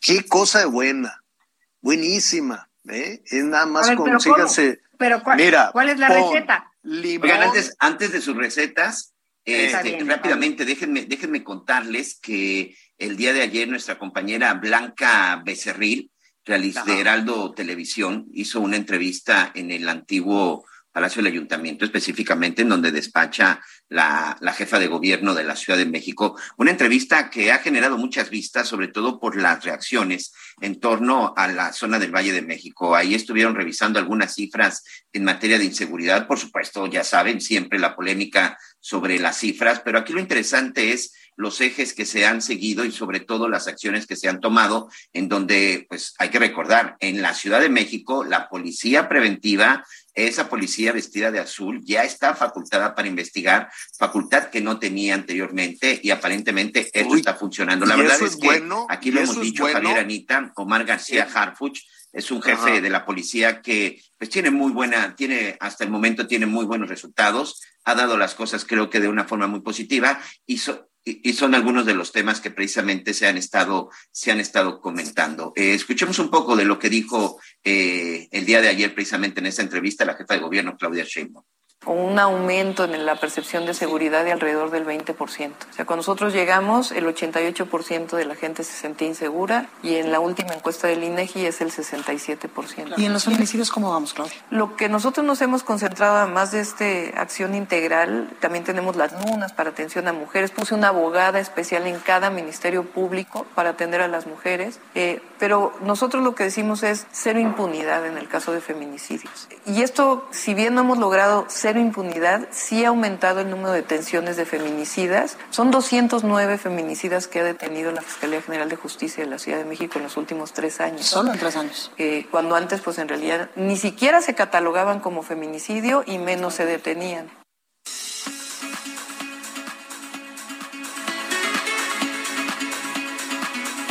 Parte de esa entrevista, por supuesto, la pueden seguir a través de las diferentes plataformas de Heraldo. Insisto, pues ahí están las cifras. Sin duda, todavía hay mucho trabajo que hacer y por supuesto que continuaremos revisando esto en materia de seguridad, pues nada más en la principal ciudad del país, ¿no?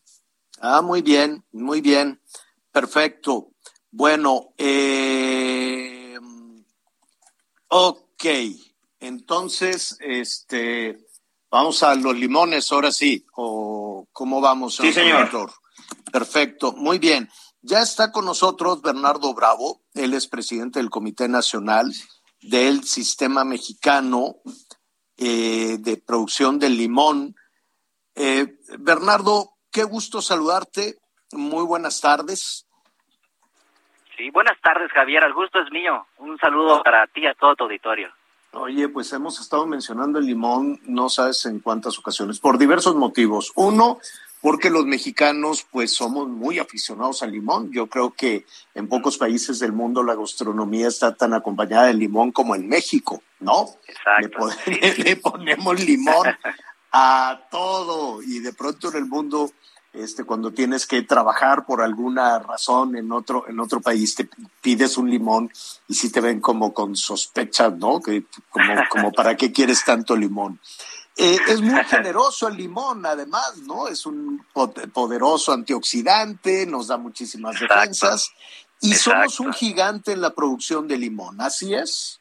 Claro que sí, claro que sí. Tenemos el día de hoy tenemos el segundo lugar eh, a nivel global de producción de limón, pero tenemos el primer lugar en rendimiento. Solamente nos supera la India, pero en el doble de la superficie y no por mucho porcentaje, Javier. Eso es un gran logro de los productores de limón de México.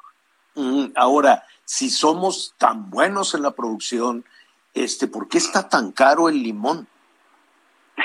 Vaya, Javier. Bueno, mira, como yo lo he comentado y manifestado, pues todo es una consecuencia, ¿no? Eh, eh, recordarte que el limón también es un fruto de temporada en la cual eh, una temporada de lluvias del año pasado que fue extrema, que como no teníamos registro, eh, entró en una situación complicada para los productores poder dar, seguir el ciclo de, de vaya de, de su trabajo eh, nuestros huertos de limón. Eh, ¿Por qué razón? Porque nuestros costos estaban al doble o al triple. Es decir, para poder producir el día de hoy lo que tú necesites en el tema agrícola, eh, los precios pues han incrementado de sobremanera y de esa manera pues quedamos fuera de operación para cubrir la demanda nacional del, eh, del invierno. Pero, por, por ejemplo, eh, ayúdanos a, a entender, ¿no?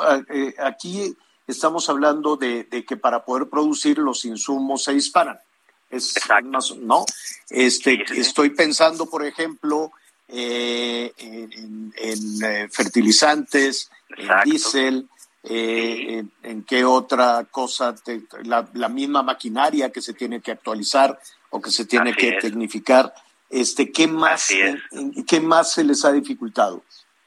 la mano de obra, Javier. Es decir, todo esto viene operando en un conjunto.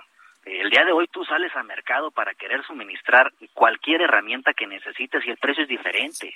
El acero, eh, alguna refacción para un tractor, los mismos tractores, eh, las aplicaciones, los agroinsumos, como tú bien comentas, fertilizantes, agroquímicos y todo el control y todo el manejo técnico que tenemos para poder tener una productividad eh, alta como la hemos venido manejando, pues bajó por la situación de que era muy alto el riesgo para poder Mm. operarlo cuando todo te estaba costando dos o tres veces más, ¿no? Ujú. El día de hoy eh, eh, tenemos de nueva cuenta una temporada de limón. Ahorita en este momento el precio del limón está por debajo de lo que nos cuesta producirlo, Javier.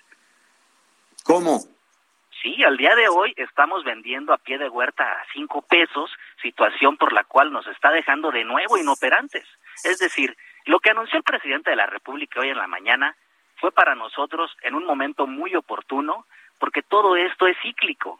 Es decir, eh, se vienen floraciones conjuntas en las cuales tenemos una sobreoferta que el mercado no puede, eh, o sea, con toda esa oferta de producto, y después, si nosotros o los productores no tienen ese capital para soportar esta situación de una sobreoferta de nuestro producto, pues más adelante va a poder o puede pasar otra vez la situación que se quede sin poder trabajar sus huertos por falta de ese mismo capital. ¿Qué es lo que sucede entonces entre eh, el, el- el- el limón cosechado y, eh, y, el, y el consumidor final? ¿Qué, qué, qué pasa entonces con el precio? ¿Por qué se dispara tanto? La situación aquí, como te platico y te comento, es las temporalidades. Para la temporada de la temporada de, de invierno eh, son floraciones que regularmente, pues nosotros los productores cuidamos en la temporada de lluvias. Así es decir, nos ponemos a producir en la temporada de lluvias para poder tener una buena oferta de nuestro producto en la temporada de invierno. Si las lluvias se vienen en sobremanera, no hay manera ni siquiera de accesar a tu huerto porque están inundados. Entonces, se deja por de, de- pues, de plano de producir, pero después, como yo lo manifestaba, un huerto que se encuentra libre de carga es un huerto altamente productivo y pasa lo que está en esta situación. Es decir, los precios se ven se ven elevados porque hay una, una oferta nula o muy muy poca, muy baja para las necesidades de la demanda del mercado y ahorita pues nos encontramos con una oferta limonera por parte de los tres principales estados de la República como es Michoacán, como es el Valle aquí Apatzingán y la cual pues eh, el mercado no la está soportando y estamos vendiendo en precios industriales realmente. Mm. Ahora, eh, te, eh, te íbamos a preguntar precisamente de eh, el anuncio que se hizo hoy en Palacio Nacional. Está incluido el limón en los 24 productos, ¿no? Está el tomate, o bueno, el, como le dicen, el jitomate saladet, está el limón, está la manzana, melón, papa, me estoy brincando a todos los productos agrícolas, papa y la Los cebolla, granos. chile y granos también, frijol, ¿no? O por lo solo frijol y eh, cereal, pues el arroz. Y nada, pues, todo lo demás son, son eh, cuestiones procesadas, algunas proteínas y, y demás. ¿Esto qué significa? Que el limón no, no, no se va a mover en el precio que tienen el día de hoy durante los seis meses que siguen? Pues mira, Javier, yo te quisiera decir que ese anuncio se venía manifestando, nos lo hacían llegar eh, la Secretaría de Agricultura, que habría un plan para, contro- para contrarrestar la inflación y se manejaba información en la cual se hablaba de control de precios. Realmente un control de precios para estos tiempos globalizados y de competencia, donde somos jugadores importantes en todo el mundo, era algo que nos tenía preocupados a todos en el sector primario. Pero decirte que eh, realmente, y analizando el documento oficial que nos hicieron llegar, que se llama Paquete contra la Inflación y la Carestía, pues eh, es algo que ah, estamos analizando en unos puntos con muchísima lógica, muy oportunos y que veemos con muy buenas noticias el sector primario, el sector agrícola, todos los productores de limón y yo creo que todos los productores agrícolas es algo que realmente nos tiene entusiasmados y que se le dé la atención al sector.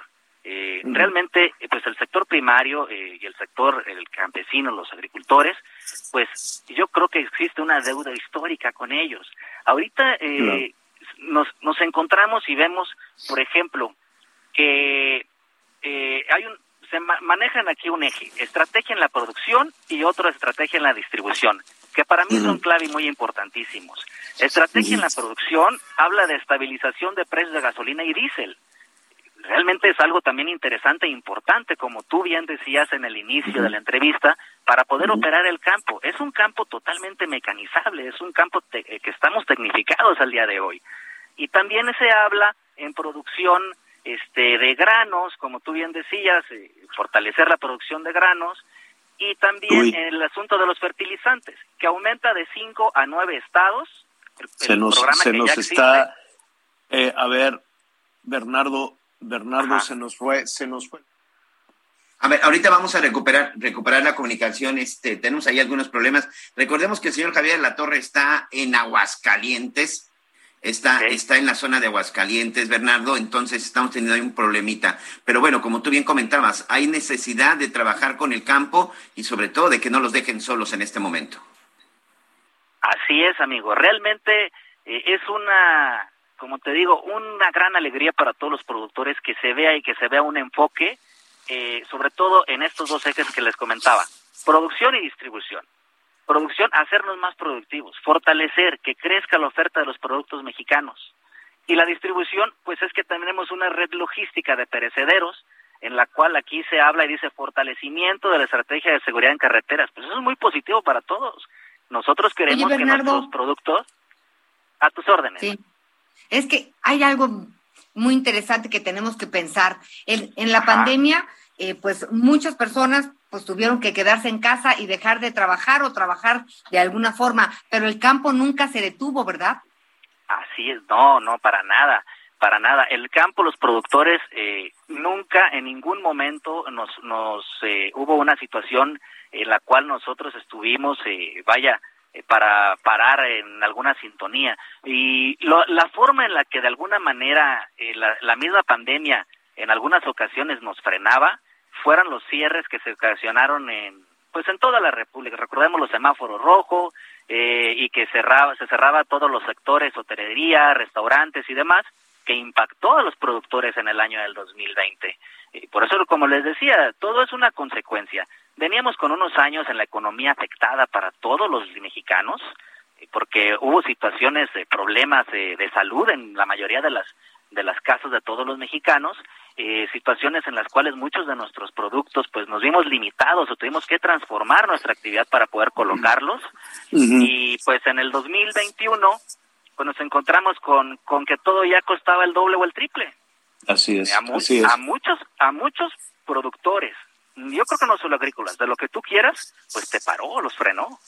Eh, eh, regresando al tema de, de hoy por la mañana, y te, te robo un minuto más, lo que estamos es tratando de entender cómo se va a pasar de la, de la buena voluntad o de la noticia a los hechos, ¿no? En qué, eh, cómo, qué, qué es lo que se va a encontrar el jefe de familia, la jefa de familia, cuando acuda a comprar estos 24, estos 24 productos. Evidentemente el, el anuncio acaba de ser cómo lo van a instrumentar en la ruta que tenemos que investigar. ¿Cuánto va a costar el limón? Si el limón va a costar lo mismo en Michoacán, en Colima, este, que en la Ciudad de México o en Quintana Roo, donde no hay nada y todo lo tienen que llevar, ¿no? Es decir, eh, eh, el precio que será parejo en todo el país y no subirá en seis meses. Pues yo creo que ahí tan solo el hecho de la colocación de la fruta, el tema del flete, eh, es, un, es un factor relevante. Nosotros teníamos y veíamos las noticias en un control de precios, lo veíamos por ese sentido. El tema y el documento oficial, que es el que tengo yo aquí en mis manos, que se habla paquete contra la inflación y la carestía, nos habla de estrategias para incentivar la producción y medidas de distribución, como te lo decía, estrategias Sí, que no le roben, carreteras.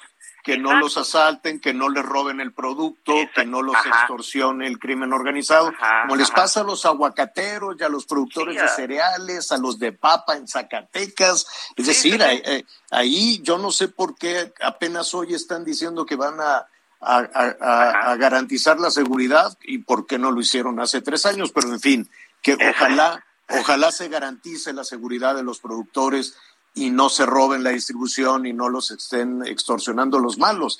¿Es verdad que, que, que la mano del crimen organizado afecta también en el precio de productos como el limón?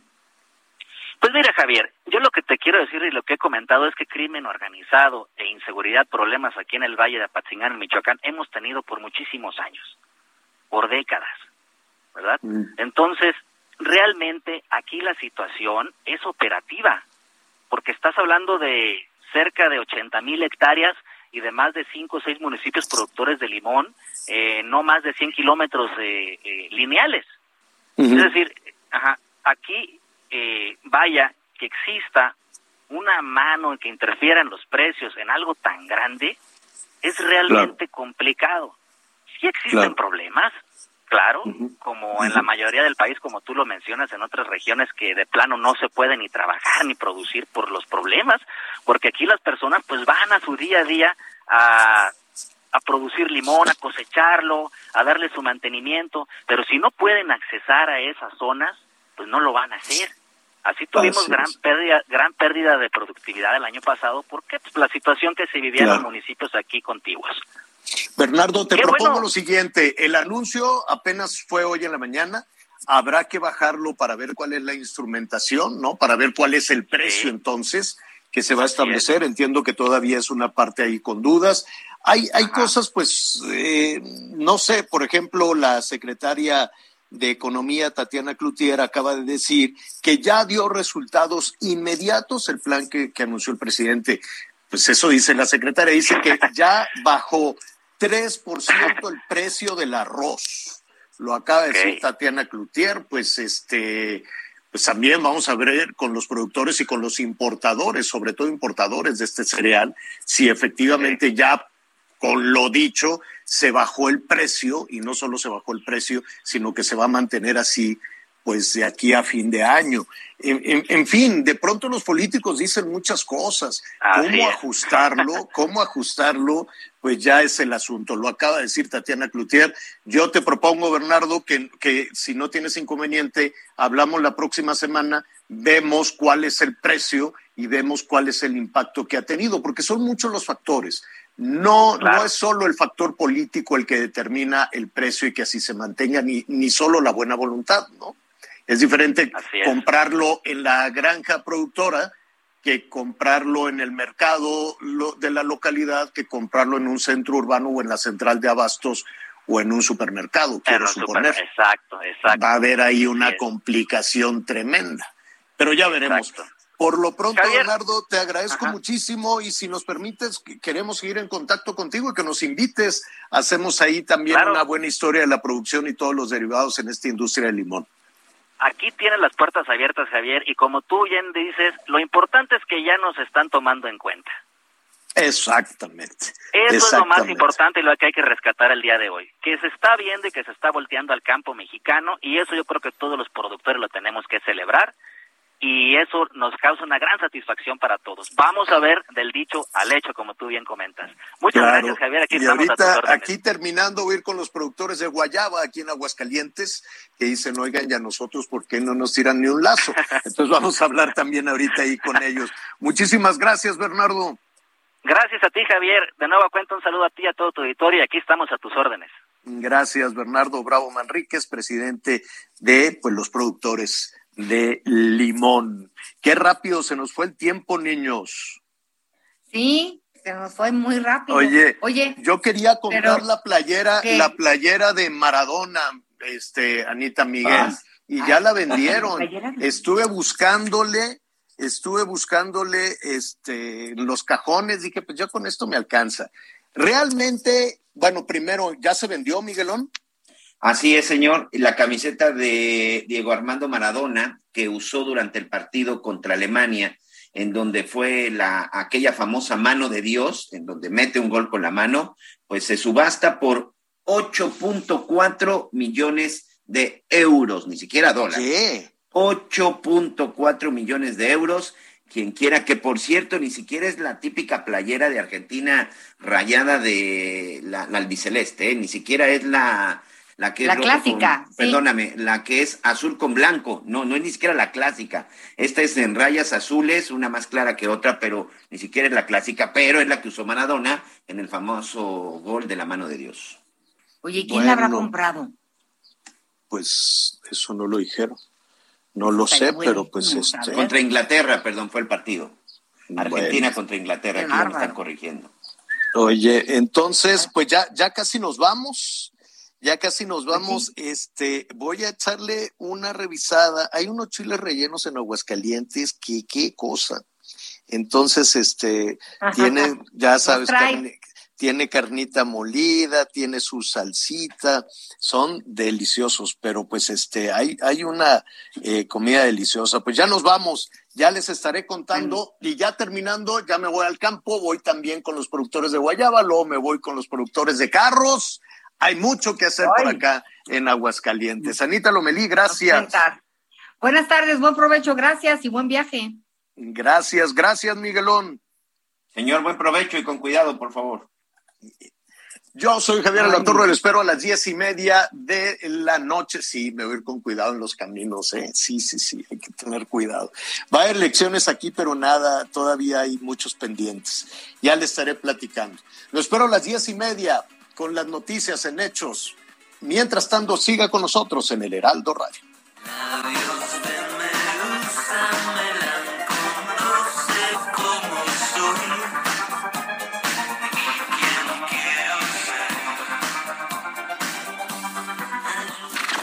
Gracias por acompañarnos en Las Noticias con Javier La Torre. Ahora sí ya estás muy bien informado. Normally, being a little extra can be a bit much, but when it comes to healthcare, it pays to be extra. And United Healthcare makes it easy with Health Protector Guard fixed indemnity insurance plans. Underwritten by Golden Rule Insurance Company, they supplement your primary plan, helping you manage out of pocket costs without the usual requirements and restrictions like deductibles and enrollment periods. So when it comes to covering your medical bills, you can feel good about being a little extra. Visit uh1.com to find the Health Protector Guard plan for you.